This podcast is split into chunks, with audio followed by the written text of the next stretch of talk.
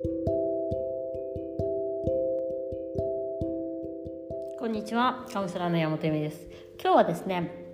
えっと男性性女性性のセミナーをして理解したというというか分かったこと。自分なりにやっぱりそのリフレクションというか反証してみて、まあ、自分のねあの撮った YouTube みたいのも見てみたんで YouTube っていうかあの動画をとそのまま撮っていてまた自分でも見見返したみたいな惚れ惚れしたみたいな感じなんだけど。あのもし受けた人で見てませんみたいな方がいたらあのダイレクトメール送っていただければあのお送りします。多分みんなにお送りしたと思うんですけど誰か送ってない人もいるかもしれないという。感じですねセミナーの、えー、もしくはそのまだ届いてませんみたいな人がいたらちょっとご連絡くださいみたいな感じですが、えーと、理解したことの一つに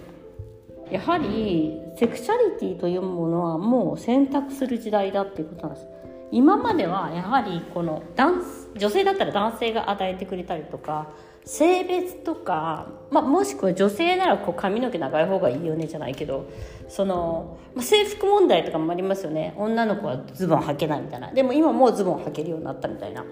選べるんですよ。でそのまあ男性でスカート履く人少ないですけど、まあ、いたりするじゃないですか、ね、でその選べる時代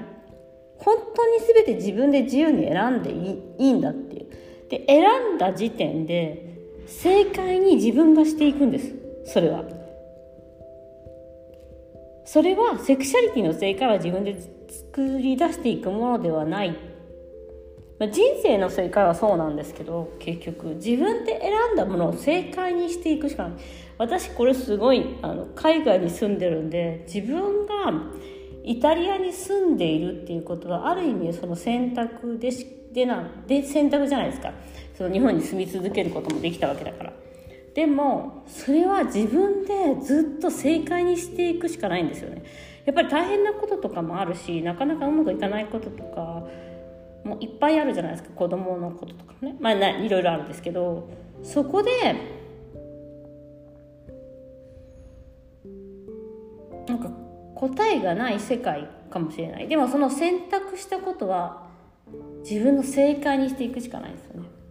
だからそれは唯一私だけの正解であり他の人にどう思われるかとかどういうものが世の中的にはいいかとか人と比べてどうのこうのとか言うわけではないんですよ。だって人と比べたらその正解は不正解になる。え違うから。でもその選択肢が増えるっていうことが豊かになる世界ですよね。だから海外にも住めるし嫌だ。日本が嫌だったらね。それはでもそこに答えを自分で見つけていくというか正解を作っていくっていう感じなんですよ。でそれはもう本当に全て自分で自由に選んでいいっていう世界なのであの自己責任っていうものが出てきますね。ででも過去にあったその選べない世界にとどまると苦しくなるよねっていう話なんですね。その家族の在り方とか夫婦の在り方とか、まあ、男と女の在り方とか女性としての生き方とか全てです。それを自分が選んだ世界を正解にしていくっていうことがえっとまあ、自分にパワーがあるということを認めることであり多分すごい幸せなことなんだと思うんですよね。でもう一つあったのがやっぱり男性性女性性の中にあったうんまあこれちょっとなんだろうな今までの魅力だったのかも恋愛の魅力だったのかもしれないんですけどその足りないっていうものがあるからそれをパートナーに求める世界があったんじゃないかっていう。これはほら男、えっと、インナーチャイルドで言うとお父さんにもらえなかった愛情ややり方を、えっと、その欲しかったもの愛して欲しかった認めて欲しかった話を聞いて欲しかったっていうのを外注するという言い方をしますけどパートナーに求める。男の人や女の人に求める。自分のないものを自分が必要とするものを自分が認めてほしいからそこでえっとまあ体と心の穴を埋めてもらうためにパートナーを探すっていう。でもそれをし続けることによってやはり何か問題が出てくるってことですよね。でそこにはでも、まあ、ある意味強烈なロマンスとかがあってなんか運命の人みたいな引き寄せられる魔力があったと思うんですよ。ね。でもそれをしていた時代っていうのはやはり多分足りないなんですよ。女性は足りないから。女性はやっぱりエネルギーがない。そのキャリアを積めないとかいろんな意味でもエネルギーがないんで。なんかその足りない時代だったんですよね。だから足りないものを男性からもらうとか。女性から奪うとか。なんかそういう感じだったんじゃないかと男と女のあり方みたいな。でもまあ強烈なそこにはロマンスがあるんですけどやはり。すごいなんていうの？恋愛中は満たされ感みたいな。でもこれからはそうじゃなくて分かち合う世界だなと思います。なんか有り余るなんか相続系とか出てきちゃうのそれなのかなと思っていてなんか今までは性的に奪うみたいのがあったのがなんか有り余るエネルギーを分かち合う。だからそこに装飾系とかその足りないっていうのはないんだよっていうことでちょっとえっ、ー、と抵抗じゃないけど新しい性の形だと思うんですよね。だから有り余ってるものを分かち合うわけで自分のな有り余るお金やエネルギーを分かち合うわけですよ。知恵とか。だからその男性性女性性ってやっぱり何々をしてくれないとかそういうないから始まってないを探すありを探しましょうとかよく言うのも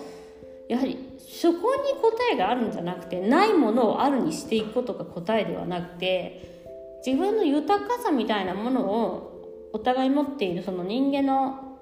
いわゆる完全性というかを分かち合うみたいなところからうん、もちろん頼るとか頼られるとも大切ですけどその